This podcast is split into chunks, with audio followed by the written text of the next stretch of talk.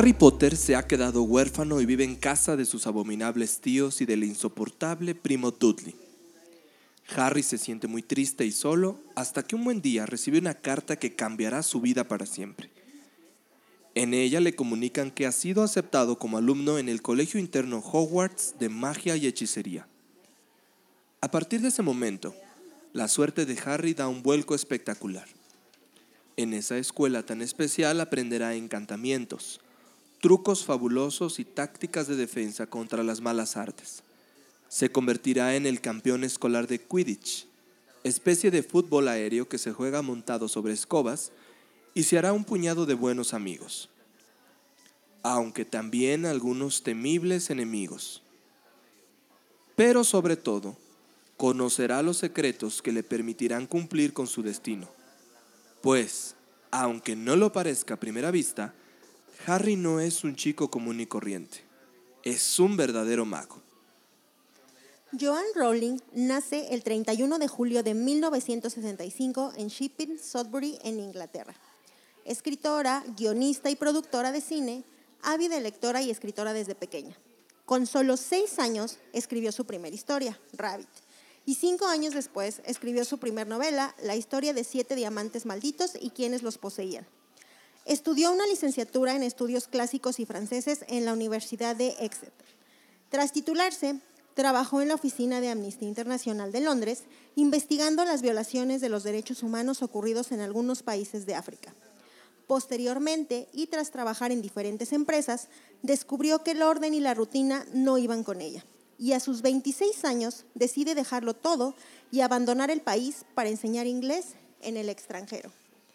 La idea del libro que la lanzó a la fama surgió un día cualquiera de 1990 mientras esperaba un tren.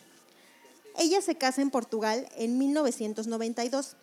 Ya con una hija pequeña, se divorcia solo un año después ya que su esposo la maltrataba. Y es así como se muda a Edimburgo. Protegida por una orden de alejamiento, le fue imposible conseguir trabajo y por muy largo tiempo solicitó el apoyo de seguridad social para manutención, época en la que sufre depresión clínica como, y como ha llegado a plantearse, eh, trató de suicidarse. Es en este periodo que por las tardes y sentada en una cafetería termina su primer novela, la cual fue rechazada por al menos 12 editoriales hasta que el presidente de la editorial de Bloomsbury le da el primer capítulo a su hija, quien le suplica para que continuara con la historia del mago Harry Potter.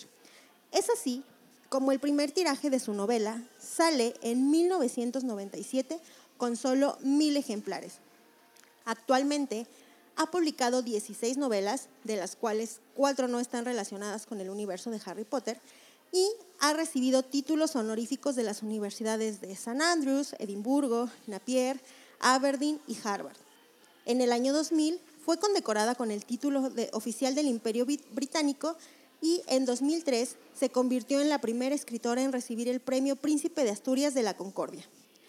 En 2007, la revista Forbes la ubicó en el lugar 40 de la lista de celebridades más poderosas de este año, y en 2008 se posicionó como la doceava mujer más rica en el Reino Unido, valuando su fortuna en 560 millones de libras.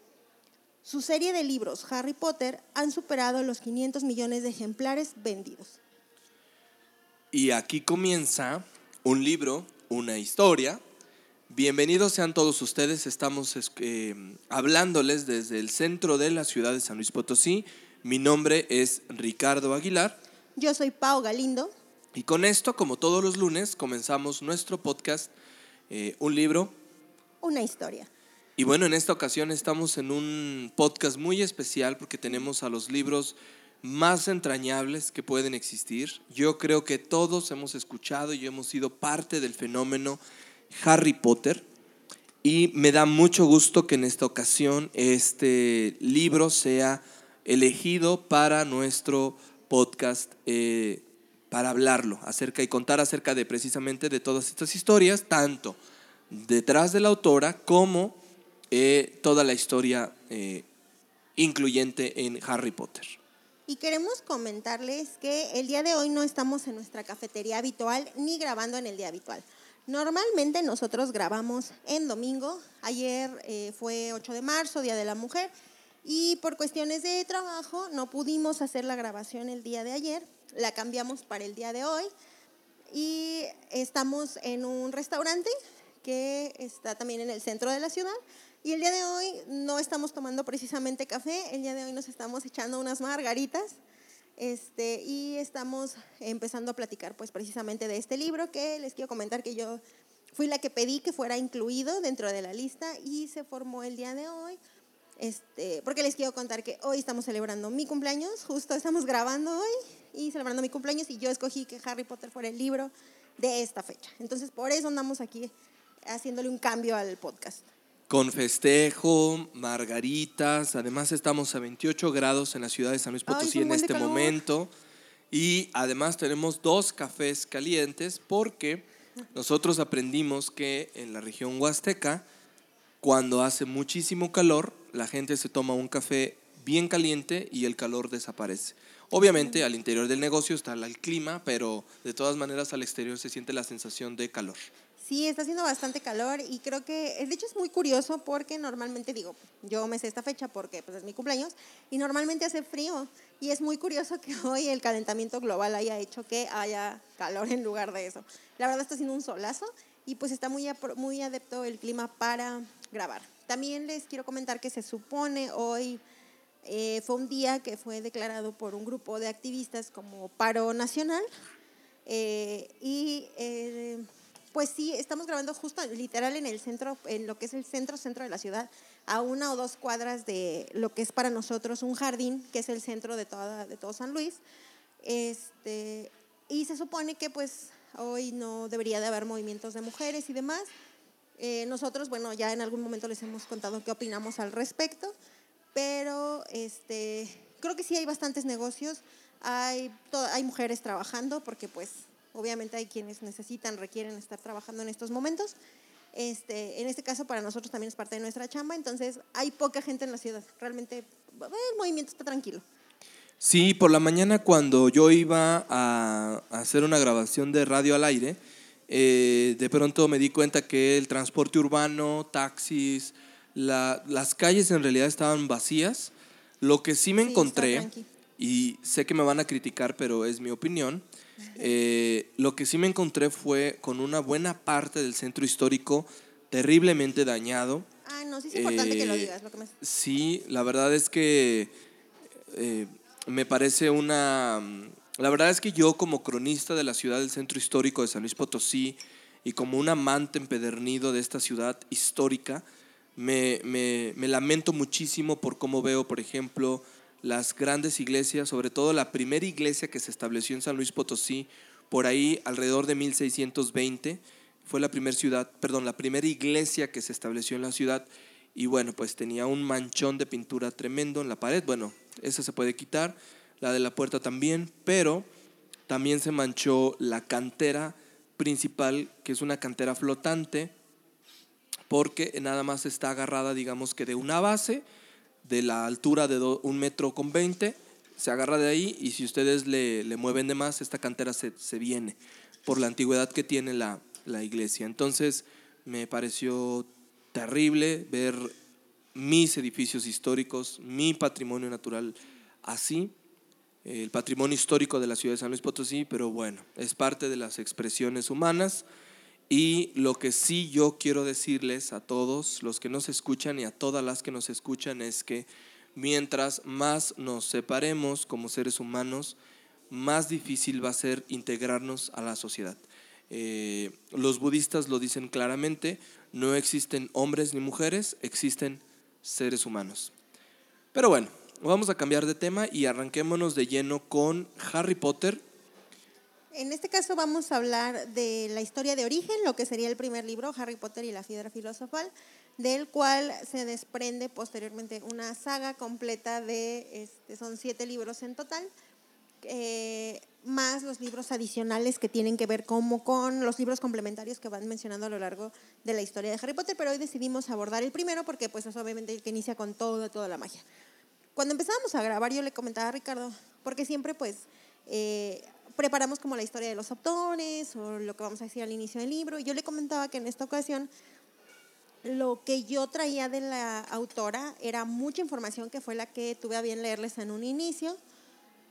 Y me costó mucho trabajo, de hecho me tardé, yo creo, una tarde completa filtrando toda la información para hacerla muy comprimida y contar la historia, pero me parecía muy importante retratar cómo es que estas, esta mujer había logrado su carrera profesional y yo le comentaba a Ricardo que obviamente me encanta la historia, yo soy una fanática, así Harry Potter de verdad me enloquece el mundo de Harry Potter. Este, yo lo considero la, la mejor saga de libros que ha existido. Y, eh, pero la historia de ella me gusta mucho, porque independientemente de que sea mujer y Gear Power y todo eso, me gusta su historia de perseverancia y me gusta su historia de cómo una persona que ya estaba al borde de darse por vencida, tras seguir intentando, encontró una puerta que le dio la entrada a poder publicar esto y de pasar de no tener ni dinero para mantener a su hija a convertirse en una de las mujeres más ricas del mundo. Creo que eso es lo que a mí me, me apasiona mucho de ella, lo que me motiva a mí el hecho de que yo quiero ser escritora, en algún punto me encantaría este, publicar un libro y, esta parte, ¿no? En la que a veces nosotros creemos que a la primera se nos va a dar todo y hay personas a las que se les da muy fácil, pero yo creo que lo que tú te esfuerzas en, en realmente te la partes haciendo algo, creo que es lo que te deja las mejores recompensas. Yo creo que de manera personal pienso que a veces la vida tiene la manera oportuna y efectiva de mostrarnos el camino a seguir yo creo que a, Rowling le pasó algo semejante. Había escuchado muchas historias acerca de cómo logró escribir estos libros, pero nunca lo que había leído, eh, lo que nos había comentado Pau al principio acerca de su historia tan determinante, porque me parece muy importante que muchas de las ocasiones nosotros, eh, cuando nos cierran una puerta, bueno, al menos personalmente lo hablo por mí, cuando me han cerrado una puerta a veces me rindo fácilmente, ¿sí? En algunas ocasiones cuando los proyectos personales que tengo me, me, apasionan, no dejo que se me cierren las puertas, pero también hay a veces, hay veces en las que no, no puedo hacer más y, y decido retirarme. Y ella, qué, qué contradicción tan grande de no tener dinero, primero, de elegir la carrera de escritora, escribir un libro que no es fácil. Hay gente que se tarda de uno hasta cinco años. Y luego buscar una editorial y que ninguna te la reciba. Sí, está la, está la leyenda, lo que te decía ahorita, que a ella cuando empiezan a escribir, porque ya este libro se le ocurre en un trayecto de tren. Ella viaja en tren y empieza a imaginar los personajes y al bajarse del tren ya tiene como la base del libro, ¿no? Lo que quiere hacer. Y pues es la historia de un mago, o sea, la, la historia de, de, un mago en un mundo mezclado, humanos, no humanos. Eh, y va con las editoriales y las editoriales le dicen, oye, ¿qué es esto? O sea, esto no va a vender. ¿Cómo se te ocurre que un libro de este tipo? Y ella ha contado en muchas entrevistas que no les parecía que fuera una idea que fuera a vender. Realmente las editoriales lo que buscan, pues al final de cuentas, es publicar libros que les vayan a dejar una ganancia, ¿no? Y fue a bien que en, el director de Bloomsbury este, se lleva los manuscritos a su casa, le da los manuscritos a su hija, la cual se emociona mucho y pide que siga publicando la historia y le dan chance con un tiraje súper chiquito. Únicamente le publican mil libros, sale una tira de mil libros, no es nada. Y... Parecen de esos libros que luego la Secretaría de Cultura publica, así como de, por ejemplo, aquí en San Luis hay una tradición ¿no? que dicen, estudio histórico de los siete barrios de San Luis Potosí y 100 ejemplares, mil ejemplares máximo. Ya no los vuelven a sacar. Y, ya el que, y es como un libro con el que no, estamos de acuerdo, no estás apostando. Dices, pues. Pues no, es nomás para cumplir ahí como. cumplir la agenda, claro. Vamos a ver si funciona, que, que aplique, que la gente se lo gane. Y entonces a este libro le pasa lo contrario. Y este libro, después de eso, se convierte en uno de los libros, después de tener mil tirajes nada más, se convierte en uno de los libros más republicados y traducidos del mundo, al punto en el que a la fecha se han eh, superado los 500 millones de ejemplares vendidos Yo te decía, es más el libro que superó en ventas a la Biblia. Se considera que el libro más vendido en el mundo es Harry Potter por encima de la Biblia. Han desplazado a Dios nuestro Señor Sí. en este... Bueno, la Biblia ustedes sabrán que no es un libro de lectura.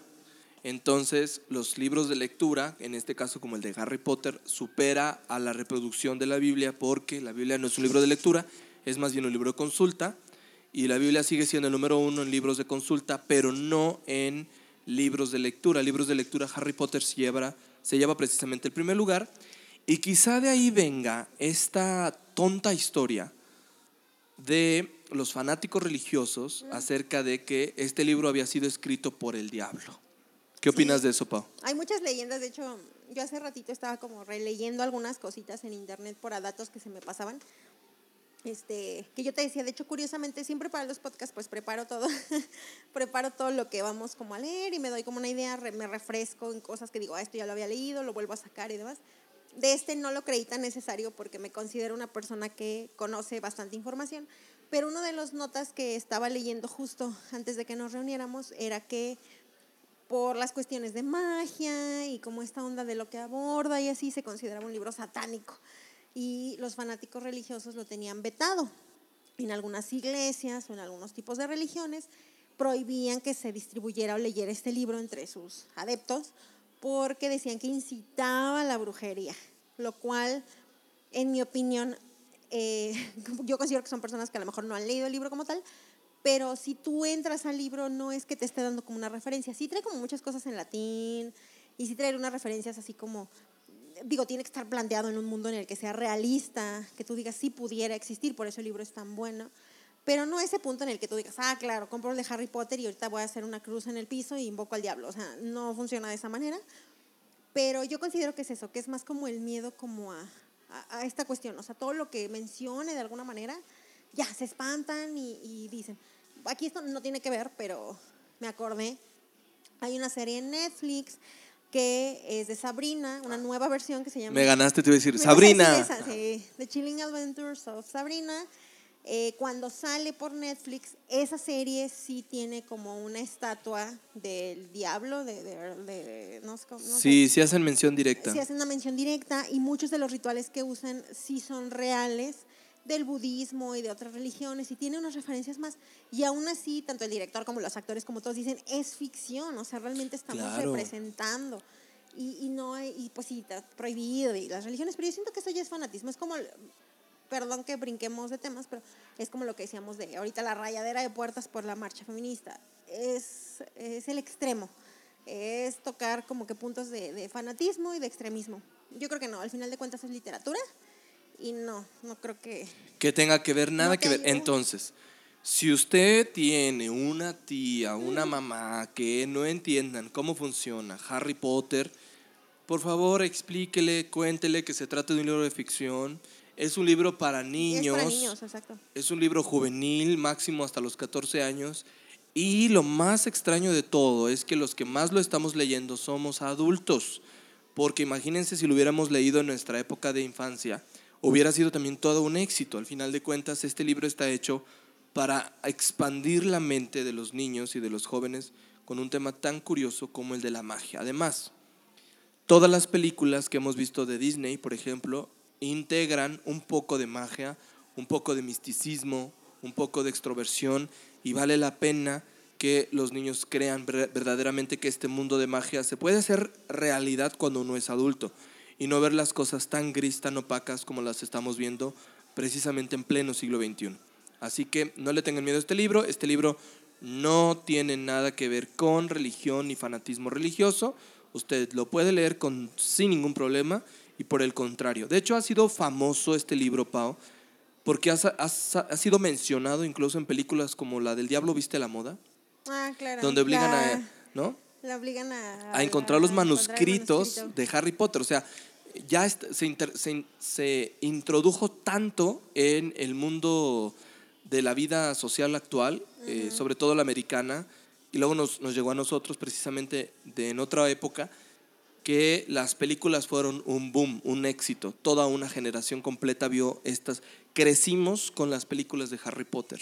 Sí, de hecho, eh, fue muy gracioso, una mini historia que les quiero contar. Bueno, hago una puntualización.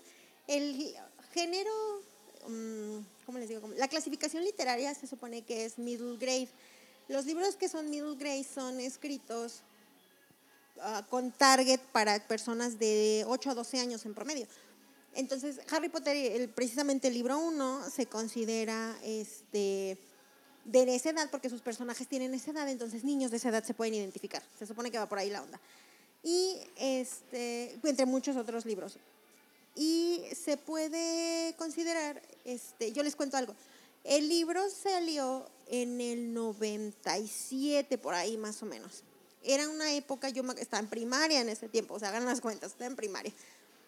Yo no tenía posibilidad de tener libros y entro a una secundaria de puras mujeres en la que ya llevábamos una asignatura de literatura y demás. En secundaria, mis compañeras eh, que tenían una... Yo estaba en un colegio de paga de niñas. Entonces muchas de mis compañeras tenían acceso a que sus papás les compraban libros o les traían libros de Estados Unidos o así, lo cual yo no podía. Una compañera eh, tenía los libros de Harry Potter, el que se había publicado en ese momento, y ella sabía que yo disfrutaba leer, pero yo no podía comprar libros, entonces ella me presta el primer libro. Yo leí el libro como en tres días o una cosa así. Jamás me había pasado leer un libro así, o sea, un libro de literatura que me enganchara tan rápido. No fue el primer libro que leí como tal, pero sí fue el primero que me enamoré y dije, wow, qué universo. Después cuando fueron saliendo los libros, igual ella los adquiría y me los iba prestando. Creo que eso pasó hasta como el tercero y luego ya eh, en la prepa ya mi novio me regalaba los, los siguientes libros y yo tuve como toda la colección de libros, pero me pasó el fenómeno de que yo lo viví en secundaria. Como yo, o sea, yo empecé a leer, mis compañeras ya lo habían leído algunas, entonces todas de, ya lo leíste, ya lo leíste y nos lo pasábamos. Y era un punto en el que todas estábamos comentando el libro en algún punto, todas las que lo leíamos. Después sale la película y bueno, lo mismo. Pero es ese tipo de libro en el que el universo es tan extenso que te invita a leer. Yo es un libro que he recomendado cuando me dicen así como de un libro para mi niña y no sé qué, a lo mejor no se lo dejaría a alguien más pequeño porque sí trae palabras complicadas, pero si ya tienes precisamente un 8 o 9 años en adelante y un criterio, creo que es un libro que si lo lees y empiezas a leer la saga, te vas a enganchar por el amor a la lectura y vas a querer seguir leyendo. Yo considero que eso es lo que hace. Ah, caray. no sé, si escuchan ruido, estamos en restaurante ahora en vez de café y está justo la cocina atrás de nosotros y no hay clientes, de hecho está súper solo el restaurante, pero este sí se escucha el ruido de todos los que estamos aquí. Pero bueno, regresando a Harry Potter, les digo, es un libro que yo le pondría a leer a un niño de esa edad y que yo estoy segura que si lo empiezas a leer, te vas a enamorar de la lectura y vas a querer seguir leyendo. Igual considero que si estás muy grande, quizás ya no eres el target.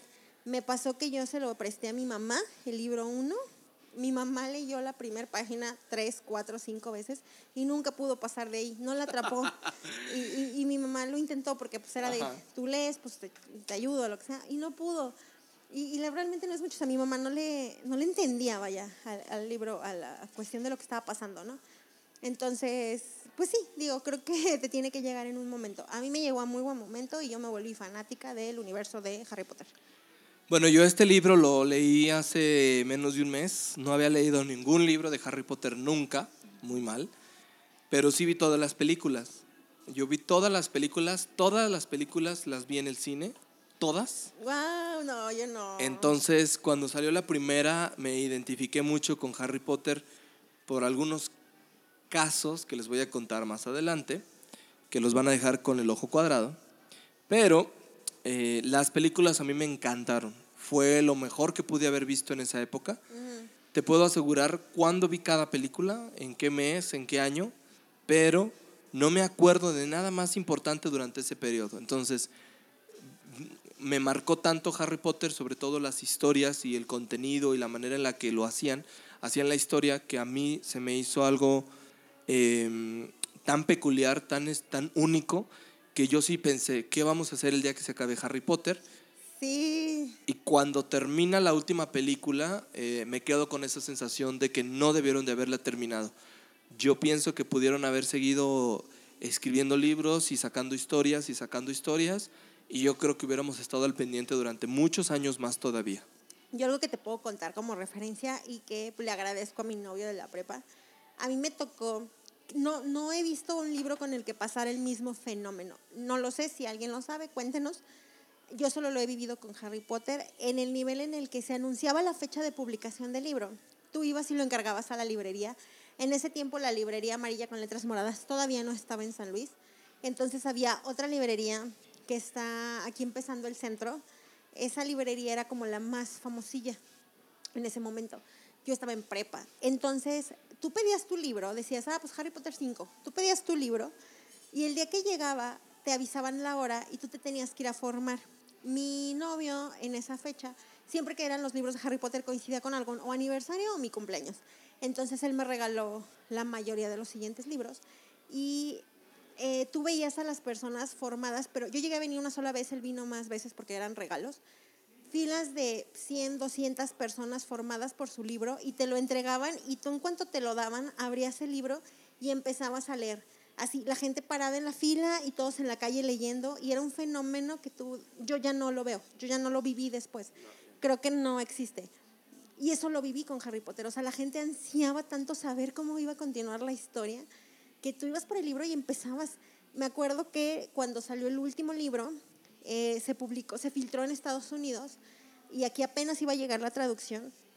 Mi en ese entonces novio consiguió eh, un PDF en internet súper mal traducido de la historia y nosotros después de la escuela nos juntábamos a leerlo en la pantalla de la computadora, el último, la, el de la saga. Y cuando salió pasó lo mismo, él vino por él, se formó y lo empezamos a leer esa noche hasta parar y, con mucha gente, o sea, era, era un fandom tan increíble que les digo, yo no me tocó ver eso, ese fenómeno con ningún otro libro. Que haya esa lista de espera, que la gente esté formada esperando a que salga el libro, que toda la gente lo lea y, o sea, tú le quitas el plástico y no puedes esperar ni a llegar a tu casa. Y eso yo lo viví con Harry, con los últimos libros, y se me hizo maravilloso. Y algo que creo que logró la autora, que yo se lo he aplaudido enormemente, y se, a ella es lo que se le reconoce en, en el mundo de la literatura, es que logró que mucha gente leyera y volviera a leer. O sea, que los niños quisieran libros, que los adultos siguieran libros. Ella logró eso, que las personas que pues no leían se interesaban por leer y eso se me hace súper bonito y creó un mundo, eh, porque el, mundo, ahorita les cuento la sinopsis, pero ella crea un mundo en el que eh, tú quieres vivir ese mundo. O sea, si tú tuvieras que si a mí me preguntaran en qué mundo de fantasía quieres vivir de todas las películas y todo, para Harry Potter. Sería Harry Potter, sí, por supuesto. Yo también, porque quisiera mi varita de no sé qué madera. Y sí he pensado. Mira, yo he pensado una, que otra vez en la calle, así como de, ay, debería decirle un. Debería, ¿Cómo se llamaba? Un desmayo, no sé qué. Algo así decían. Ah, sí. A este fulanito que se me atravesó por aquí. O a este otro, déjale, pongo una trampilla ahí así con las varitas. No, no se puede. No, y se me hace como súper padre porque relaciona el mundo eh, real con que existe un mundo paralelo a este y al final los magos, como una de las protagonistas que es Hermione, ella regresa a su mundo real, que es cualquier mundo, pero ella puede seguir, o sea, relaciona los dos universos muy bien, ¿sabes? O sea, existen, existimos paralelamente y usan ítems de la vida cotidiana y es, es de verdad, siento que está tan bien hecho el libro que no dejó nada. Dividido entre muggles y entre magos o no magos, que serían los moguls, la gente común. Pero curiosamente yo le decía a Paola, antes de salir a, grabar este podcast, que era muy extraño ver, por ejemplo, la historia de, este de este podcast, de este libro, que lo dividieron en dos tipos de vida que hoy existen, de hecho, y de la cual les voy a hablar un poco más adelante, porque Ustedes van a decir, bueno, el libro era muy mágico, era muy ficticio, pero se asemejó mucho, JK Rowling se asemejó mucho al mundo que, que aunque muchos creen que no existe, existe, que es el de los, las personas comunes, las personas normales y las personas que son videntes. Entonces, ahorita lo vamos a hablar porque sí es un mundo paralelo y ahí les tengo una, dos o tres noticias que probablemente los dejen con la boca abierta. Entonces, este libro me gusta mucho para recordar que no hay nadie que sea normal, sino que por desgracia, como lo dije al principio, nos hemos estado separando cada vez más como humanos y eso nos ha obligado a generar grupos. Entonces, incluso la autora lo refleja. Están los que son magos, están los que no son magos, denominados como moguls. Y en, el, en nuestra sociedad estamos igual. Hay hombres, hay mujeres, hay los que son normales, los que son anormales, los que están en otra categoría, etc. Yo creo que este libro lo que nos hace es unir los dos campos porque hay una mogul, bueno, una hija de moguls, que es una maga. Entonces, cómo las personas que están de un lado pueden cruzar esa barrera y llegar precisamente a otro espacio. Les cuento este, a grandes rasgos cómo va, cómo va la historia, o sea, en general, porque digo, aquí les repetiría lo mismo que les he dicho en otros capítulos, probablemente si no conocen a Harry Potter, están viviendo debajo de una piedra, literal, o sea, yo creo que no hay ser humano que, igual no eres fan, pero sabes quién es, la, sabes quién es Harry Potter, o sea, al mencionar el nombre. Eh, resulta que Harry Potter es un mago, hijo de magos, que al llegar a cumplir los 11 años de edad, se supone que todas las personas que tienen magia en su ser reciben una carta para que vayan a aprender a utilizar esa magia al colegio de Hogwarts.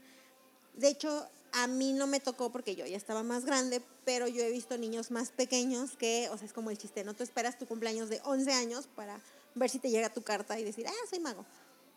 Entonces, eh, resulta que Harry vivía con sus tíos, que eran precisamente personas no mágicas o muggles, y vivía con ellos porque sus padres habían muerto. Entonces, eh, Harry vive 11 años de su vida en el mundo normal y un día, no les voy a decir muchos detalles porque son detalles bonitos que vale la pena descubrir en el libro, pero bueno, un día le llega por eh, azares del destino pues esta carta y resulta que sus tíos no querían que él, o sea, ellos querían criarlo como humano, no querían criarlo como mago, porque eh, su tía con la que vivía era hermana de su mamá, su tía era no maga, su mamá sí era maga, entonces su tía tiene como por ahí unos issues de que, pues estas cuestiones de la atención hacia ella y demás.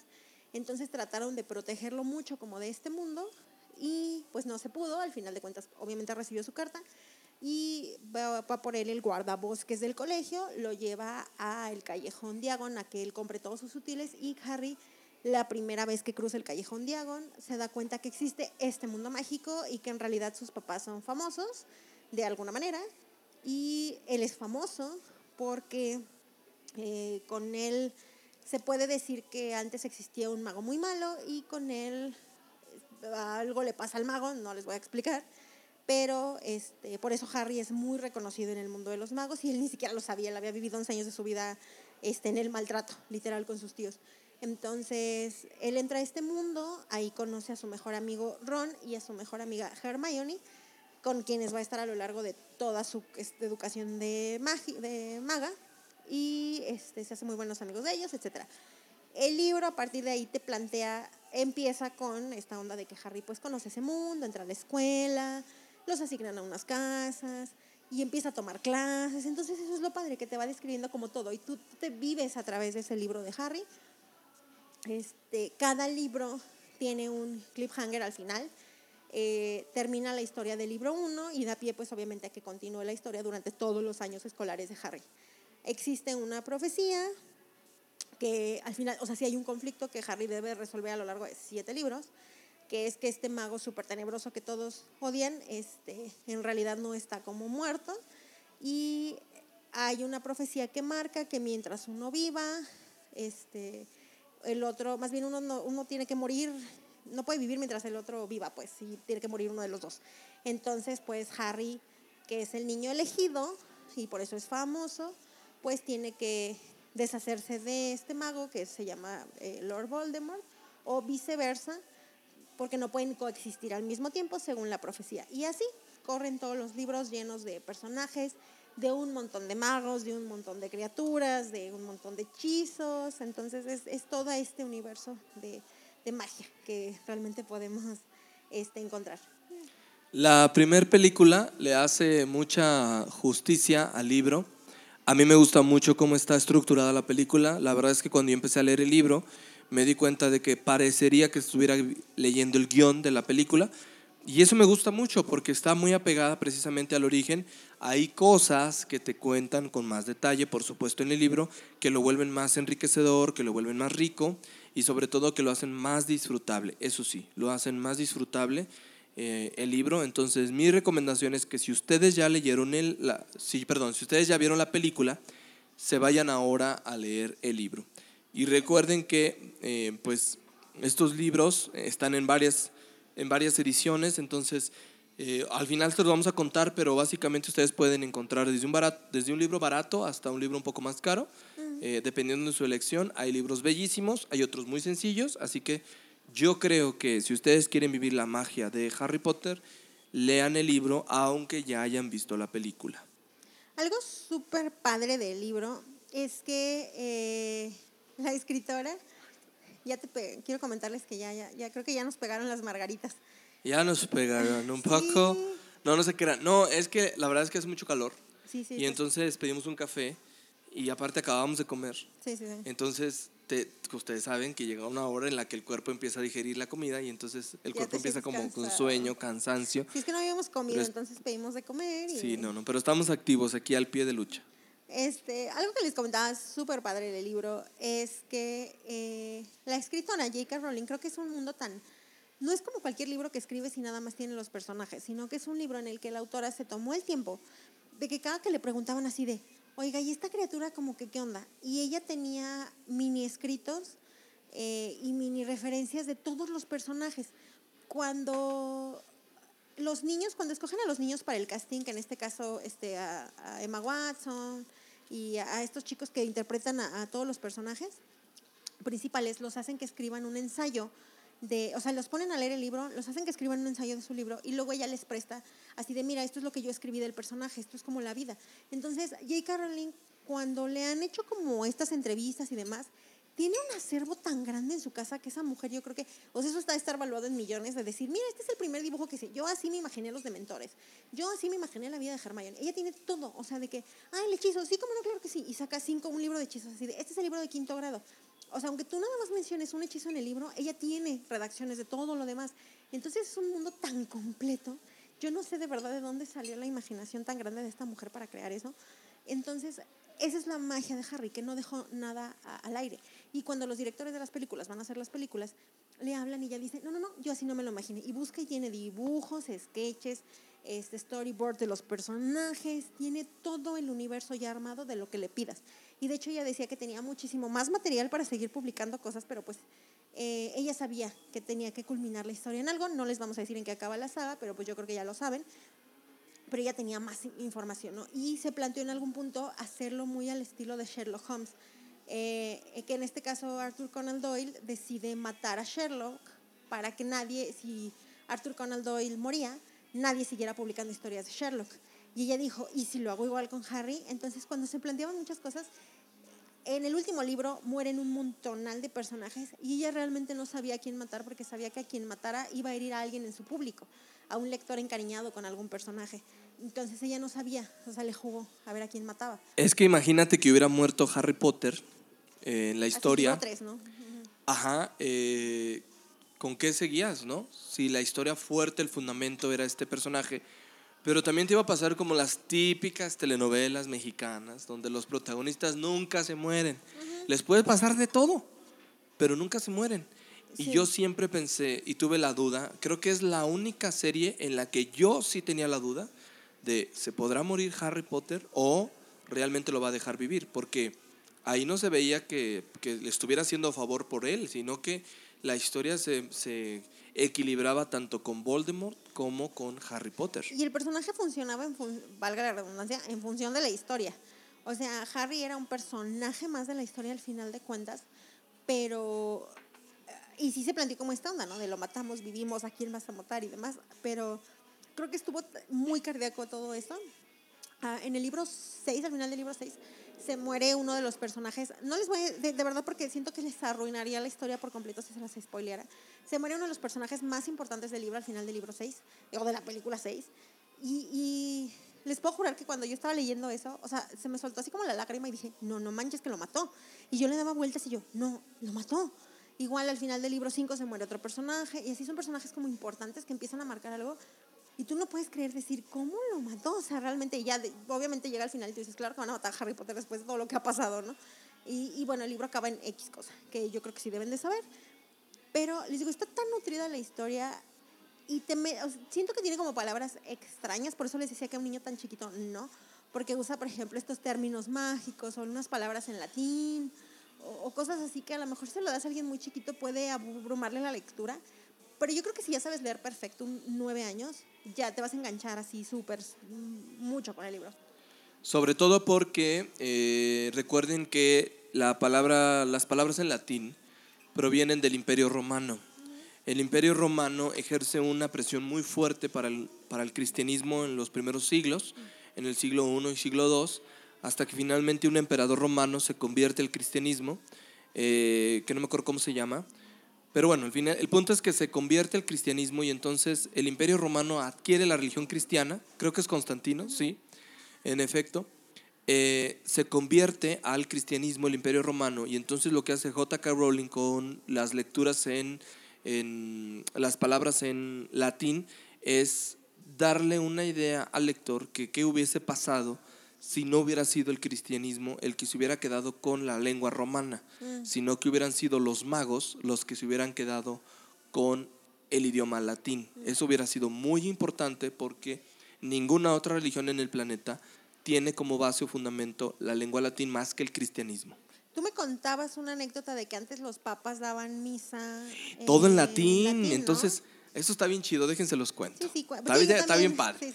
Ustedes iban a una misa, ¿no? Ustedes entraban a misa, pues ya llegaban, el padre les iba a dar la espalda porque eso se, se, se logró que las personas que dieran misa, la dieran misa de frente hasta muchísimo tiempo después.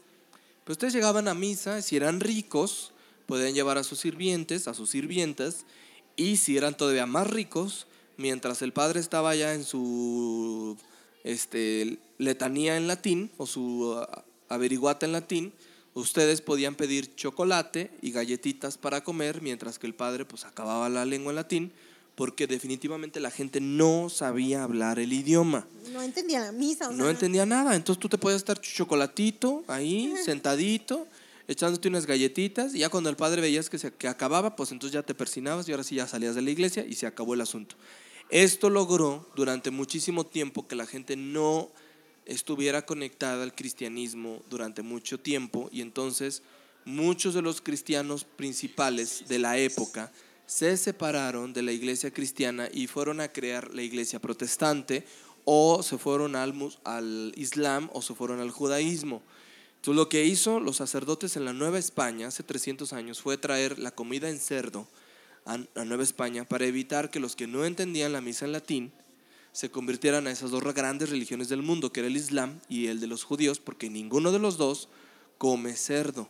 Ah. Así el latín quedó solamente para los sacerdotes, para los exorcismos y también para aquellos que querían ingresar a los seminarios, pero el público común no lo sabía. Entonces, fíjense qué cosas.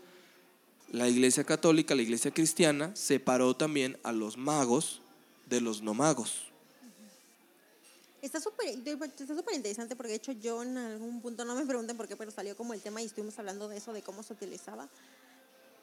Y no me voy a meter con religión porque siento que es un tema muy polémico, pero hay muchas cosas en la religión que fueron como ah, decididas, impuestas, no sé cómo palabra Sí, utilizar. traídas del paganismo, de hecho. Muchas de esas, eh, muchos de los rituales que tenemos, por ejemplo, cuando los sacerdotes toman agua y se lo lanzan la- al público en las misas, si usted es católico, nos está escuchando, se identificará con ellos. Si es de otra religión, dirá, ah, qué interesante, ¿Qué es quién sabe qué será eso.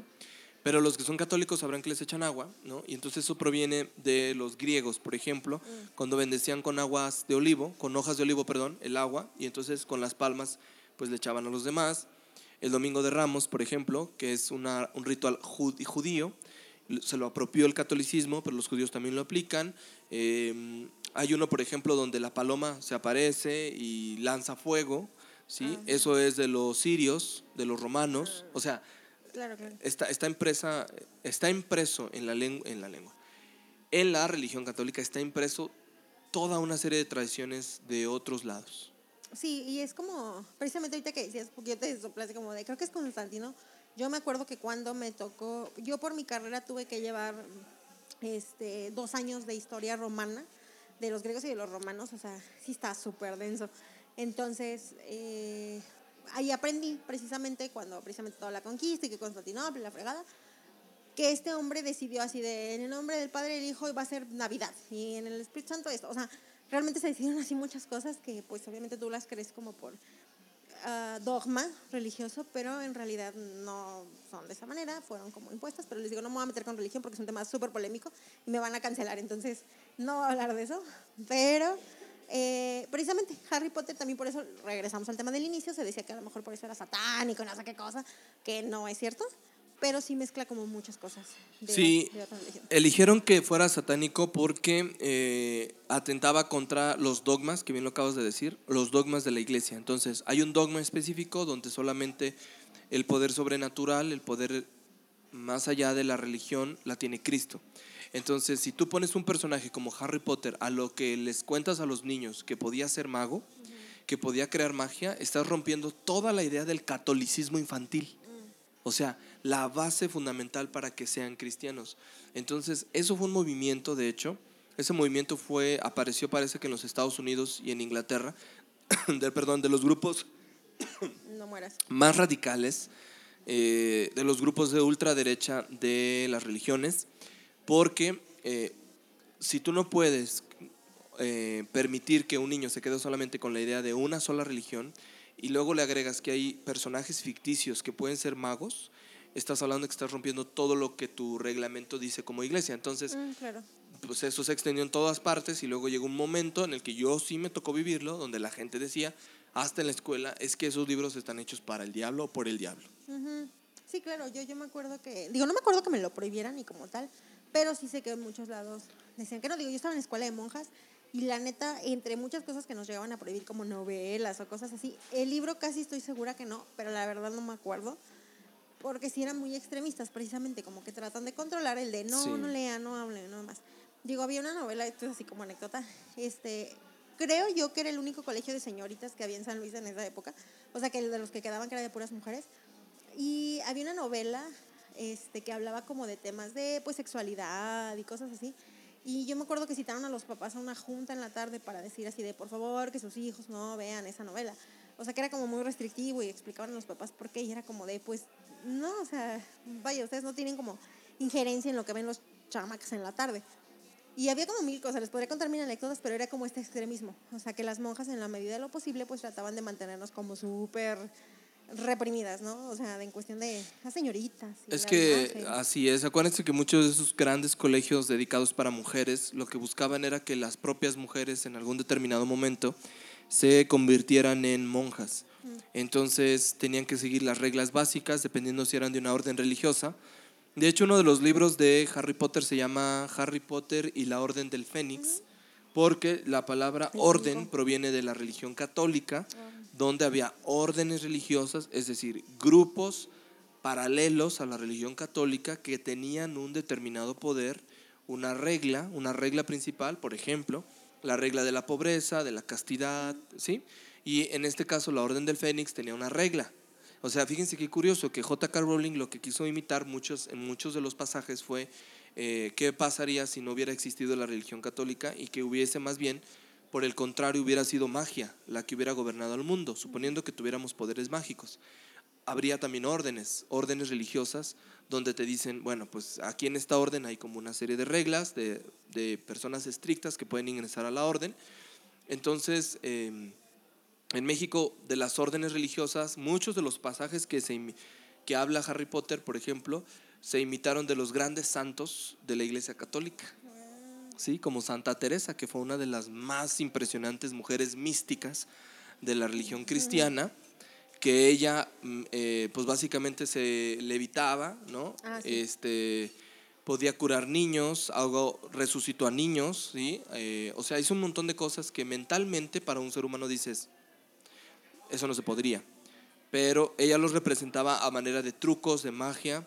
En la Iglesia Católica hay una ley que se llama cruciatus, cruciatus, que es algo que la Inquisición impuso en España cuando las mujeres eran poderosas e importantes y para desacreditarlas se les consideraba brujas. Entonces se aplicaba la ley cruciatus a todas aquellas mujeres que pues parece que eran brujas. ¿Qué significaba esa ley? Que había que torturarlas hasta la muerte. Entonces, en el Cruciatus de Harry Potter, ¿qué es? Es uno de los conjuros más fuertes y más peligrosos, ¿no? De hecho, los, los conjuros que prohibidos. Ajá, los tres como que imperdonables, algo así, ¿no? Los tres imperdonables que, se, que no se podían pronunciar y Cruciatus era uno de esos, porque lo que hacía era torturar al otro. Entonces fíjate cómo esa ya existía, existía en la religión católica, era el Cruciatus para torturar a las mujeres. Y que en realidad yo creo que quien nos está escuchando va a decir así de, o sea, ¿cómo? ¿Entonces el libro es religioso o qué onda? No, pero se basó o se inspiró en hechos de varias religiones, no de la católica nada más, también de otras. Y es que si te pones a pensar, tiene todo el sentido del mundo. Digo, no estoy diciendo que esté planteado así, pero quien, o sea, esta mujer que escribe el libro está creando, al final de cuentas, un colegio con, sus, con su orden de pensamiento está creando una comunidad de personas que se dedican a, entonces a partir de ahí ella crea eh, un universo, ¿no? O sea, claro, pero pues obviamente se tiene que basar en algo que nosotros ya conozcamos para es, verlo familiar. Es como estas series de ahora que dicen que, por ejemplo, ¿qué hubiese pasado si la Segunda Guerra Mundial no lo hubiera ganado Inglaterra, no lo hubiera ganado ah, Estados Unidos y lo hubiera ganado la Unión Soviética?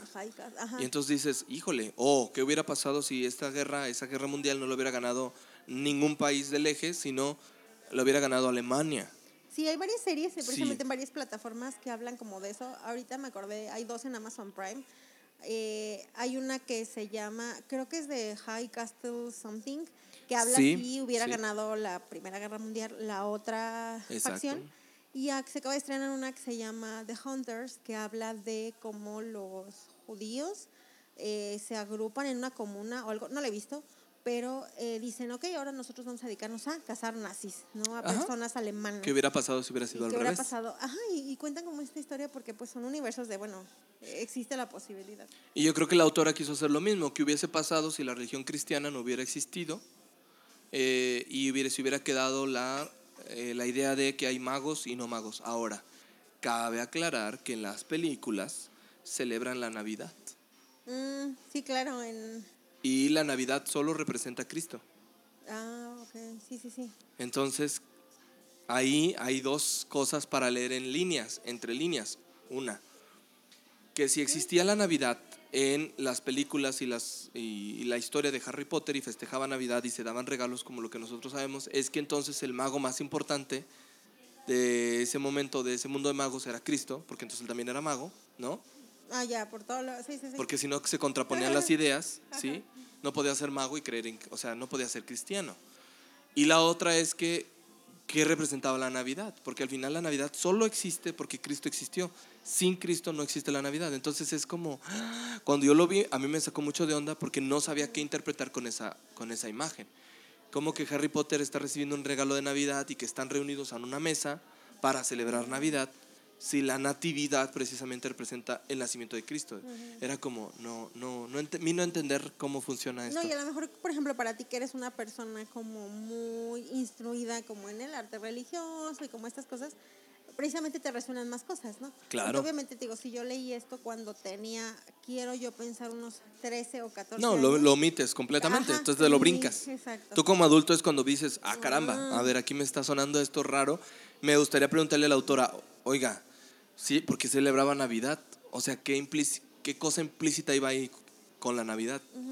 Eso es una pregunta que me gustaría hacerle. como en todos los libros de tu vida, si tú lees un libro, ya nos ha pasado con otros que hemos comentado, si tú lees un libro y lo vuelves a leer en otro momento de tu vida, es diferente, el contexto cambia.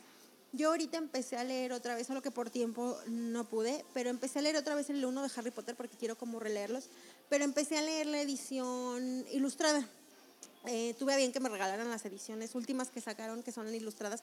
Son libros tamaño enciclopedia. No lo pude traer como para la foto que ustedes van a ver en nuestras redes sociales, pero eh, porque está muy grande. Lo empecé a leer y dije, no me acordaba que empezaba así el libro, ¿sabes? O sea, yo ya me sé la historia y me sé mil datos de memoria, pero no recordaba precisamente cómo estaba estructurada. Entonces, realmente dije, wow, qué cool. Y, y, obviamente cambia el contexto. Yo creo que ahorita que lo lea me va a representar algo muy diferente que cuando era una puberta de 14 años, ¿no? Entonces, creo que eh, queda como la... De verdad, de verdad, yo se los recomendaría como un libro que si ya tienen pequeñitos entre 8 años en adelante, alumnos, sobrinos, hijos, ya es un libro que a esa edad pueden entender y que les juro que va a hacer que te pegues a la lectura. Es muy raro, conozco a muy pocas personas que lo hayan leído y que digan así como, eh, igual y no te parece el super libro, pero de verdad te va a incitar a seguir moviendo la, la historia, igual seguir leyendo, perdón, la historia te va a motivar. Y este, es un libro que se le reconoce a J.K. Rowling, eh, puso a la gente a leer otra vez, ¿no? En, en esa mapa. Y para, para contar las historias que traemos, o sea, bueno, lo que habíamos pensado, le estoy sincera, no sabemos todavía cuál va a ser el título exacto del libro. Este, no, no lo habíamos planteado, solo sabíamos que ese libro era el que tocaba hoy, pero no sabemos exactamente y las historias que vamos a abordar, Ricardo y yo, son completamente diferentes. Sí, totalmente opuestas. Pero bueno, tienen que ver un poco con la historia. Creo que la de Ricardo a mí se me hace una historia un poquito muchísimo más eh, emocionante o intrigante, se puede decir. Entonces, les voy a dejar que, que cierre con ella. Les cuento súper rápido mi, mi historia. A mí me motivó el libro. Este podcast se llama Un libro, una historia porque nosotros buscamos la manera de identificarnos con los libros que leemos. A mí este en particular, hay 900 cosas que me encantan del libro. De verdad, yo soy una fanática ávida. Tengo mil cosas de Harry Potter, tengo hasta tatuajes de Harry Potter, tengo todo. O sea, de verdad, Harry Potter es el universo que más me ha emocionado y en el que me encantaría vivir. Y hay cosas de la autora que me han gustado mucho. Algo que no había contado ahorita, que me acabo de acordar. Eh, muchos de los personajes que crea J.K. Rowling están basados en cosas que a ella le pasaron. Pongo un ejemplo. Harry Potter es huérfano. J.K. Rowling cuando tiene, no me hagan caso, pero creo que 26 años or something, su mamá se muere de esclerosis. Y ella, bueno, a partir de ahí también tiene más broncas con su marido, etcétera, depresiones y toda esta onda que, que perdón cuando estaba leyendo que me trabé un poquito al inicio, este, pero estaba así como manobreando el martini y la libreta. Este, pero en esa parte porque es una parte fuerte de su vida. Y ella decide eh, hacer al personaje de Harry huérfano por reflejarse en él y reflejar lo que es pasar un duelo y pasar una vida eh, ya sin un padre de familia, ¿no? que creo que es una pérdida muy grande. Entonces ella decide que a través de Harry se vea que se puede sobrevivir como esta onda del duelo. Harry a lo largo de los siete libros pues extraña y añora a sus papás, pero sale adelante. Entonces, y así, hay muchos personajes maestras que le dieron clase y demás. Entonces, eh, ella sigue como en base a eso eh, escribiendo a sus personajes y por eso eh, todo lo relaciona y la verdad se me hace súper lindo. La historia rápida que yo les quería contar es que yo me identificaba con J.K. Rowling por su historia de perseverancia yo creo que es una, eh, ella es una mujer que como ya les conté, no se hallaba, era una de esas personas como pez fuera del agua en la que no estás tan a gusto, no sabes qué hacer de tu vida, no encuentras como el mood de la carrera. Y yo creo que muchas personas llegamos a tener una actitud derrotista, como les contaba Ricardo, cuando nos pasa algo y dices, ya no quiero nada, o ya te desmotivas, o ya no quieres seguir adelante. Y ella, quizás por la necesidad de tener a su hija y alimentarla, ella decide, eh, pues ella quería ser escritora, ¿no? Y decide empezar a escribir un libro que no sabe cómo, que se tarda más o menos cuatro o cinco años en redactar el primero y no tenía dinero, entonces las primeras mecanografías que hace, ella las realiza a mano para poderlas distribuir precisamente en las editoriales. Entonces, eh, la historia que ella tiene de lo que, de cómo sale adelante, gracias, de cómo sale adelante a pesar de sus circunstancias, es, se me hace maravilloso. Yo lo que me identifico, espero algún día, digo, no espero ser igual de millonaria que ella, pero me motiva mucho el hecho de ver cómo se superó y me identifico un poquito, quizás no mucho, pero cuando tuve yo la oportunidad de tener la empresa que tengo ahorita, que me ha costado muchísimo trabajo, este, me choqué con mucha gente en la que yo estaba muy chavita, tenía 25, 26 años, y la gente me decía, no, pero ¿cómo le vas a hacer para tener un negocio? No, necesitas dinero, no, este, no sé cómo le vas a hacer para mantener, no puedes trabajar de eso, no, pues es que eres niña, las niñas no se meten en esa área recibí muchas críticas de muchos lados Y la verdad que creo que lo que me ayudó a salir adelante fue el hecho como de aventarme a hacer las cosas. Cuando me llevan a dar conferencias para emprendedores y esas cosas, la verdad es que les cuento como el lado gris de ser un emprendedor en el que así de, pues la neta mueres de hambre y todas esas cosas, pero vale la pena en algún punto. Este, yo creo que es esa parte en la que tú no te desmotivas y a pesar de lo que te digan las demás personas, si tú tienes una idea, pues lo haces. Igual digo, no soy ni cercano ni parecido como una historia de éxito como la de J.K. Rowling, pero me motiva mucho el hecho de que ellas le cerraron muchas veces las puertas y ella no se rindió. Entonces, creo que son las cosas que uno debe de recordar cuando te sientes súper cansado, agotado, desmotivado, fastidiado, que yo creo que si ella decía es que yo quiero realmente publicar un libro, lo logró. Y no solo eso, sino que lo convirtió en el libro más exitoso que ha dado la vuelta al mundo. Pero fue a raíz de eso, de, de ella plantearse. Y fue una persona que estuvo al borde del suicidio, fue una persona que vivió mucha violencia, que estaba deprimida, que no tenía dinero y demás, y a pesar de todo salió adelante. Entonces, yo creo que a veces lo único que nos falta es ganas y a veces la motivación. Siempre les digo, cuando doy estas pláticas de emprendedores, siempre les digo que la mejor motivación es el hambre. La neta lo que te mueve es que te avientas un volado y no sabes si vas a comer el día de mañana y eso es lo que te hace seguir trabajando. En mi caso así es. A mí me tocó enfrentarme con, justo ayer le contaba a un amigo, me tocó como mucho esta onda de cuando emprendes un negocio desde cero, o sea, literal sin dinero, trabajando 20 horas al día, eh, durmiendo en el piso, con una comida al día y 20 pesos en la bolsa. Y creo que las circunstancias de hambre, digo, hay quienes son afortunados y tienen este dinero, inversionistas, papás ricos o golpes de suerte, pero cuando no, yo creo que lo que más te cuesta trabajo es lo que más valoras, lo que más cuidas y a lo que más ganas le echas. Entonces, la historia que yo les quería dejar es eso. Yo me identifico con ella por su historia de perseverancia en la vida que creo que es un ejemplo a seguir y que yo se convirtió en mi escritora favorita de no mexicana, o sea, gringa. Es la escritora que más amo por lo que logró. No solo salir adelante, sino hacer que muchas personas en el mundo, una, se motivaran con su historia y dos, se motivaran a leer. Pues ahí está, fíjense qué importante es precisamente lo que nos cuenta Pau, porque eh, yo le comentaba también antes de salir que había visto en Netflix eh, este documental, bueno, no sé si es documental, pero dura una hora de tiempo eh, bien, bien, bien valiosos que los puede consumir de nuestra vida, Brené Brown, que habla acerca de la eh, vulnerabilidad, de la vergüenza. Y yo creo que la, la perseverancia también incluye estas dos reglas, ¿no? porque cuando eres, cuando perseveras, también eres vulnerable, porque te estás enfrentando a entregarle algo a alguien más que no sabes si va a funcionar o no. Solo sabes que lo vas a hacer y que probablemente te digan que no, probablemente quedes en vergüenza. Y eso no debería de significar o no debería de representar que nosotros nos rindamos tan fácil a la primera, ¿no? Y yo creo que JK Rowling logra no solamente lo que deseaba, sino que supera sus propias expectativas y el universo, la vida le demuestran que lo que ella tenía pensado para sí misma va más allá de lo que se imaginó, ¿no? Pero bueno, ahí está. En mi caso, la historia es diferente. Yo les voy a contar muy rápido eh, un poco de lo que me identifiqué con el libro en la manera personal. Y es que cuando yo era un niño, eh, pues tenía una característica especial, ¿no? Y es que podía entender y leer muy rápido, mucho más fácil a las personas que estaban a mi alrededor por supuesto que no era nada, nada específico, nada determinado, sino que por el contrario, la manera en la que probablemente yo me identificaba con las personas era a través de los gestos, la manera en la que se acercaban, hablaban, cómo se movían, cómo me observaban y no tenía un estudio específico para determinarlo. Eh, entonces lo que yo decidí hacer fue precisamente eh, investigar por qué me pasaba eso.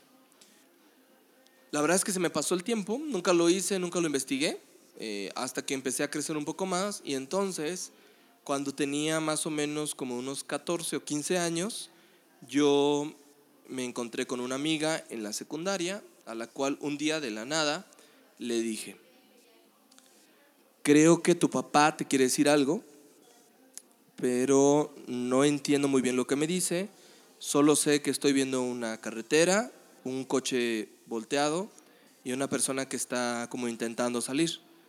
Cuando le dije eso, esta niña que estaba conmigo en la escuela suelta el llanto en una cosa, una forma extrema.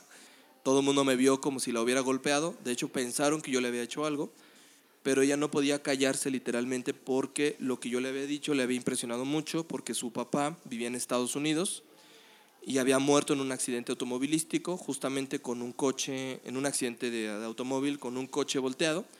El coche se, se voltea, él no puede salir de por la ventanilla y pues él muere en, en, el, en ese accidente.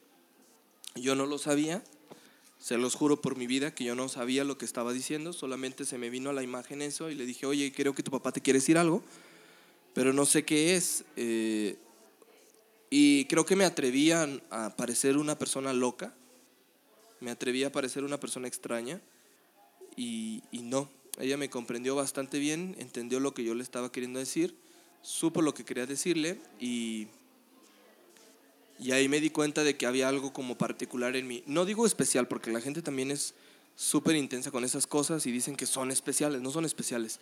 Todos tienen la capacidad de hacerlo, pero nuestra manera de vivir ha bloqueado el que algunos seamos videntes o que podamos ver cosas.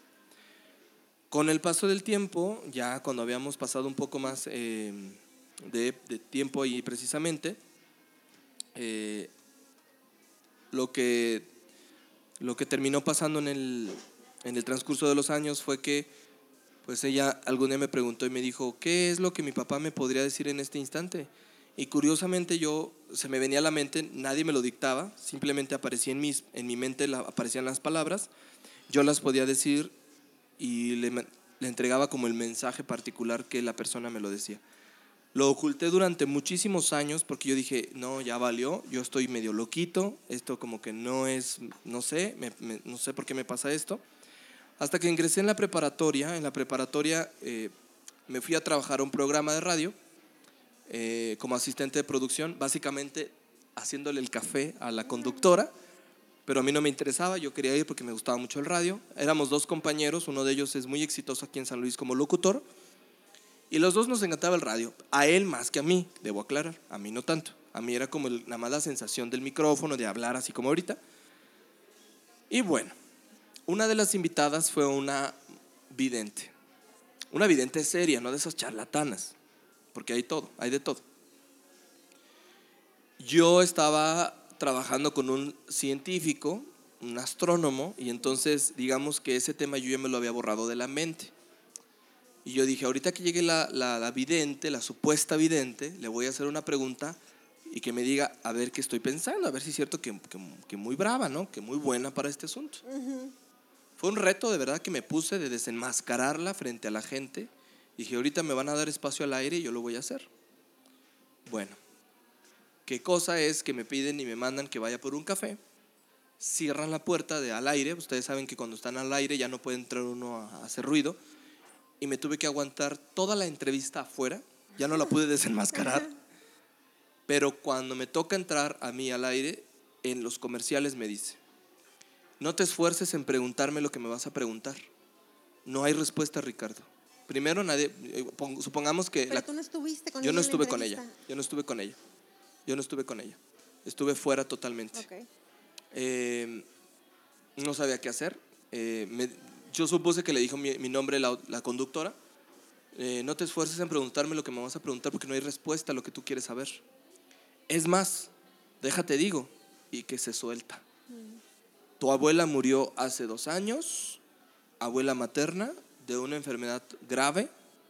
Eh, estuviste triste durante este tiempo, estás en esta escuela, te está yendo de esta manera, tú estás tan, tan, tan, y además tú tienes la misma capacidad que yo para escuchar mensajes de personas que no están vivas y sobre todo de otros seres que después les contaré que son. Así que no me vengas con que tú no sabes de lo que estoy hablando. Les juro que se me caían los calzones en ese instante.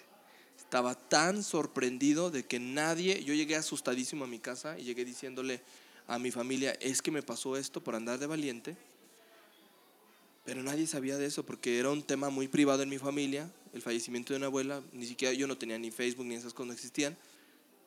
¿Cómo supo?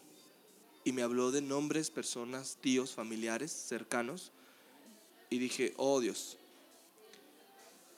Con el paso del tiempo, yo encontraba una persona en la calle, sin saber quién era, solo era que tuviéramos el contacto visual y entonces alguien se agarraba a hablar, así, a lo loco, y me decía cositas, palabras, frases. No crean que lo que me decían o lo que me dictaban era, eh, dile a la persona que, o sea, no, eran cosas como, hagan de cuenta que pasaba esto, casa, coche, persona, banqueta, calle.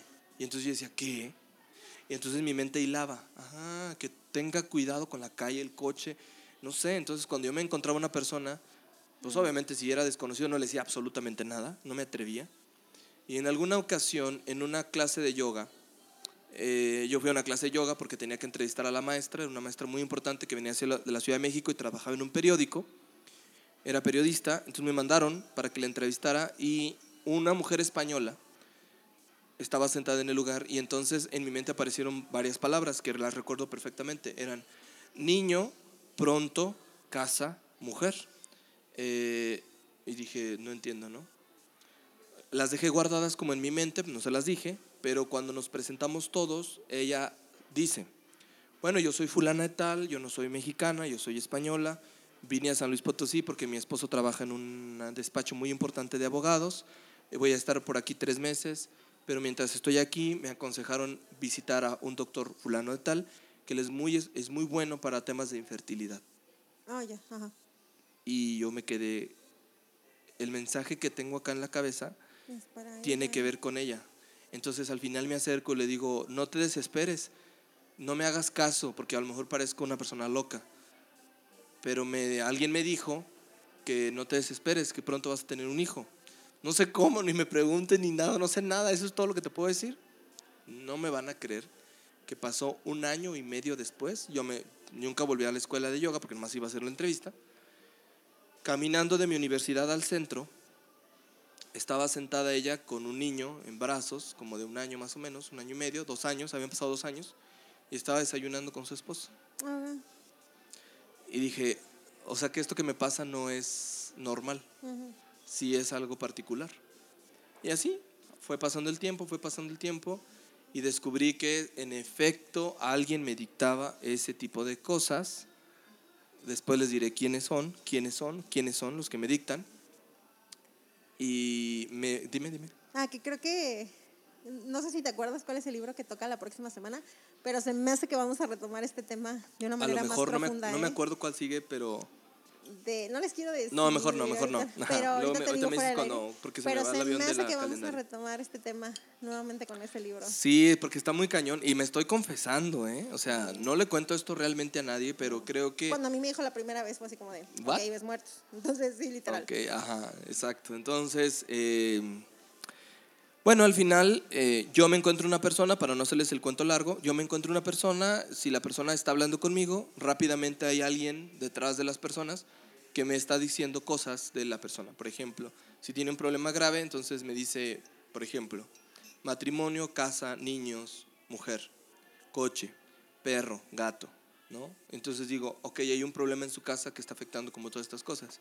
En algunos otros casos me dicen, por ejemplo, eh, profesión, casa, vivienda, eh, corre, brinca. Y dices, ay, o sea, ¿cómo hilo tanta cosa? Y Paola no me dejará mentir, creo que lo dijo en un, podcast anterior, es que cuando con el solo simple hecho que me enseñó una fotografía, yo le digo, olvídate, esta persona está, pero lo quita, ¿sí? Porque está media intensita, es así, es asá, puede llegar a ser esto, puede ser, ten cuidado, es así, así, así, así entonces, difícilmente una persona puede engañarme eh, físicamente porque puedo leer sus intenciones muy rápidamente. No sé si sea un don en particular, pero cuando yo leí Harry Potter dije, no estoy solo. Porque a lo mejor la mm. gente puede decir que, que lo que yo pienso, lo que yo escucho está mal. Cada quien su problema. Pero me ha funcionado tanto que hasta para cosas del trabajo yo me dejo guiar y la vida me pone en lugares impresionantemente específicos para mi aprendizaje personal y también para el aprendizaje de otros. Y retomamos los temas de, de, pasados en los que precisamente eh, esta capacidad de autocontrol, de paz, de entendimiento, de crecimiento que no todas las personas tenemos o no todas la trabajamos, tiene que ver mucho con eso. O sea, a veces, yo le he dicho a Ricardo a veces mucho en broma, que le digo, ay, es que eres como mi ángel de la guarda, porque realmente hay veces que si yo entro en una catarsis y voy con Ricardo, Ricardo me da como, a veces el consejo más simple, pero muy atinado, o si le digo, es que esto, y Ricardo, no, esto por esto, o sea, me ayuda mucho como a, a ver el panorama. Y a veces me ha dado dos, tres guías, mensajes o lo que sea de esto por aquí, esto no, que me han sido muy útiles. Entonces realmente es como esta cuestión, este, como ese sexto sentido realmente y esta apertura también, que obviamente si yo quiero lo puedo ignorar, pero yo creo que pocas personas tienen esa capacidad realmente de entender, de estar tranquilas ante los problemas y todo, que creo que es parte de eso. Como la suma de todos esos factores, pues es lo que ha hecho que Ricardo tenga esa personalidad. Y, y es el trabajo, es trabajarlo, porque hay muchas personas, tú mismo me lo dijiste, hay muchas personas que tienen la misma capacidad, solo que ni les interesa trabajarla. No, la dejan abandonada, no les interesa vivirla, eh, saben que la tienen, pero pues igual que a muchas personas le pasan, a lo mejor los van a juzgar locos o, Sí. O con un trauma psicológico, pero no necesariamente es así. Claro que hay charlatanes, claro que hay gente que miente, claro que hay gente que se aprovecha de esas circunstancias para obtener recursos de alguien más. Y Paola sabe que lo que yo escucho, leo, jamás lo he comercializado, ni lo pienso comercializar nunca. De hecho, tú les dijiste alguna vez en una junta, estábamos en una junta de trabajo, Sí. y las personas te empezaron a preguntar así como mil cosas, y Ricardo les dijo, es que si alguien te está cobrando por eso, es probablemente que sea un charlatán. Es falso. Es falso, Así es. ajá. Y, y todos así de, ah, porque sí es cierto. Y yo les puedo contar, a ver si la próxima semana, ahorita que te diga cuál es el libro, esa, Sí. esa historia la voy a guardar para la próxima semana, pero ahí tengo una historia muy particular. eh, tengo dos, de un día que nos quedamos en Ciudad Valles y un día que nos quedamos en Tamazunchale. Sí, cierto, De- cierto, cierto. y que tú hablamos de ángeles y aparte, o sea, y es esta cuestión, ¿no? De ver un poquito más allá o más para acá. Pero eso se los contamos la próxima semana. Sí, sí, porque se van a quedar muy, se van a quedar impresionados. Yo solo les tengo que decir una cosa para cerrar el programa del día de hoy, es que así como J.K. Rowling dijo que existía un mundo paralelo, supongamos que este es ficticio, este es ficticio, que existía un mundo paralelo al de los humanos, yo solo les puedo decir una cosa. Sí existe un mundo paralelo al de los humanos que no estamos viendo, que no lo estamos escuchando y que muy probablemente tenga muchas de las soluciones que no hemos podido abordar. Entonces, ahí se los dejo. Y pues ya para cerrar el programa, este, quiero hacer así como el anuncio de comercial y los anuncios de las redes, ya para terminar, porque de hecho nos estamos pasando de calor. como Ay, que ya nos sí, apagaron horrible, el aire, don't know what happened. Y luego la mesera ya nos trajo la cuenta y todo, mal, todo Sí, feo. qué raro, ¿no? Así Sí, como, nos ya, váyanse. Ajá. Este, pero bueno, les qui- quiero hacer un anuncio este, de las redes sociales, pero antes de eso quiero hacer un aviso. Un aviso, agradecimiento, porque lo quería hacer público, así como a veces mandamos saludar a la gente y todo. Ricardo tiene una cara de what leyendo la cuenta. Así de, what happened? Este, quiero darles las gracias públicamente porque esto se va a guardar. Una vez que lances cualquier cosa a los medios, así sea un tweet, así sea una foto de Instagram, ya no es tuyo, ya es de la comunidad y yo voy a morir y va a seguir aquí esa foto y ese tweet. Este, y quiero que esto se quede como grabado para la por este este Ay, muchas gracias. gracias. Miren, se acaba de acercar una de nuestras, de nuestras compañeras aquí. Venga, venga, no se vaya porque va a hablar en radio. Eh, déjenles cuento que el día que nosotros vinimos, vinimos un jueves y resulta que le preguntamos que qué pensaba acerca del día de, las, del- de este paro nacional y ella nos dio una frase, que por cierto le debo un libro porque le voy a regalar un libro que se llama vamos. Mujercitas, eh, porque no sabía que nosotros hacemos un programa de radio de libros. Entonces, le trajo algo, cuéntele, cuéntele al público por qué usted no decidió asistir al paro nacional. Aquí Porque sí vino a trabajar. Porque si no trabajo, no comen mis hijos. ¿Y te acuerdas lo que nos dijo que le comentó a su hija? Que le dijo a su hija No que- voy a ir a la escuela. Ajá. Y usted le dio una respuesta muy interesante. Ah, no, yo le dije que ese día íbamos a ser más productivas que nunca, porque si ella no estudiaba y yo no venía a trabajar, pues no comíamos. Y así como yo me venía a trabajar, ella sí iba a estudiar. Exactamente, esa respuesta nos, nos conmovió, nos, nos Sí. sobre todo, ¿saben por qué? Porque ya hay pocos papás que hacen eso, entonces Es la educación que es la necesitamos educación que, que necesitamos exactamente. Y le acabo de regalar un, una- un chocolatito a nuestra compañera Pau por su cumpleaños, así que muchas, gracias. gracias. Y justo en eso estaba, les estaba comentando. La verdad es que, ay, me encanta un amor de, de Sí, de fíjate que no sé si te pasa, esto tiene que ver con lo que estaba contando hace rato. Sí, Nos, nos toca gente súper buena onda a nosotros en atención, en todo. Sí. Sí, la verdad es que es curioso, pero yo te siento que también lo ganas, ¿sabes? O sea, yo tengo, quería precisamente decir eso. Tengo para bien que les quería comentar, este, que a pesar de todo el caos y del demás, porque yo a veces entro en catarsis con Ricardo y le digo, hay amigos de los que ya me he alejado, hay personas que ya no están cerca de mi vida, lo que sea. Y Ricardo siempre me dice, es que están las personas que tienen que estar. Si una persona no tiene que hacer nada ahorita en tu vida, hecho bye, ¿no? Y a pesar de todas las circunstancias este, y de todas las cosas, este cumpleaños, y esto te lo, lo voy a contar en micrófonos porque era algo que quería agradecer, tuve la fortuna de que todas las personas que ahorita tienen un significado bien fuerte en mi vida estuvieron presentes en mi cumpleaños, lo cual no había pasado en otros años. Siempre es muy complicado por agenda, por trabajo.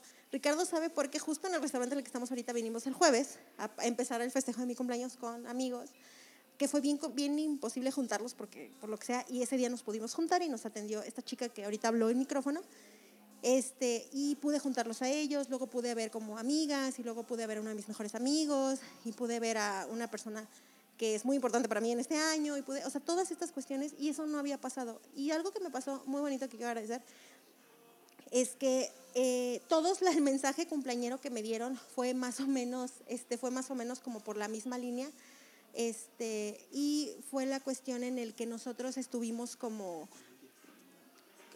que estuvimos como, o sea, me dieron como el mismo, el mismo speech de cumpleaños de, oye, Pau, esto. Y la verdad es que yo quería que esto se quedara guardado en el podcast. Hay personas que les digo, ya no están ahorita conmigo en cuestión de amistad o que se alejaron o que sé que sea, pero estoy muy feliz de las personas que están ahorita en mi vida en este momento.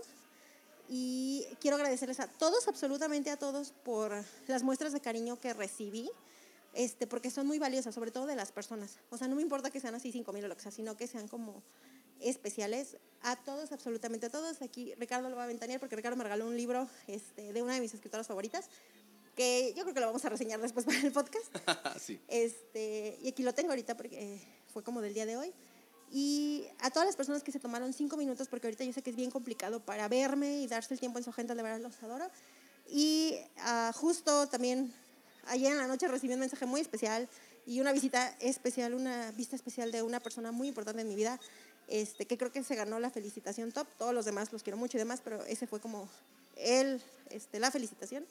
Y quería que se quedara, quedara guardado para la posteridad en el programa. Este, entonces, muchas gracias.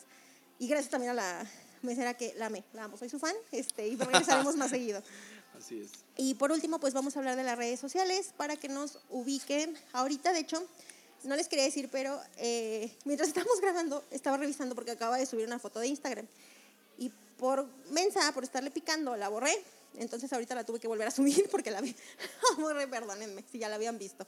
Y bueno, a nosotros nos encuentran en nuestras redes sociales. A mí me encuentran en Goodreads como Pau Galindo y en las demás redes sociales, Twitter, Instagram como Pau Galindo o como arroba soy-pau Galindo.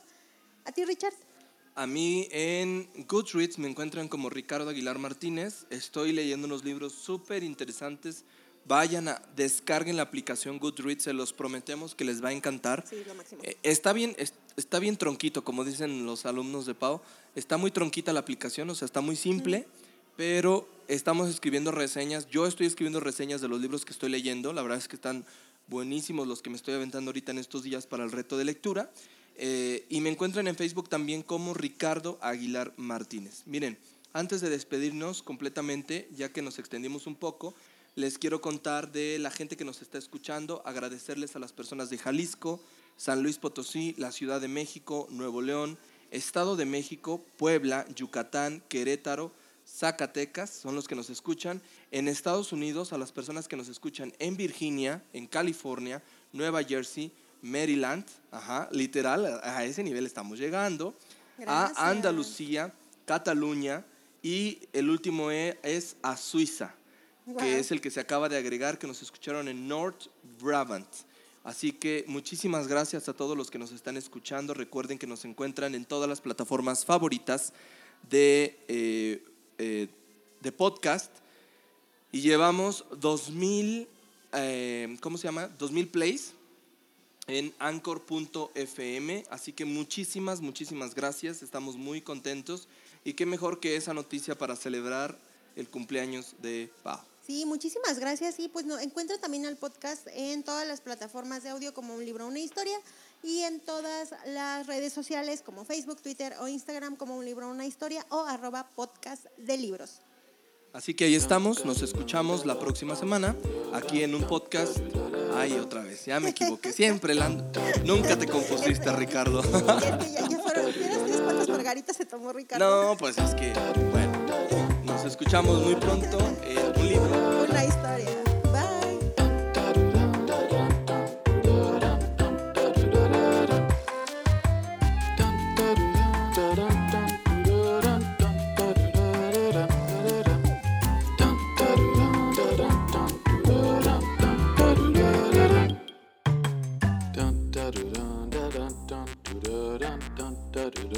Dun.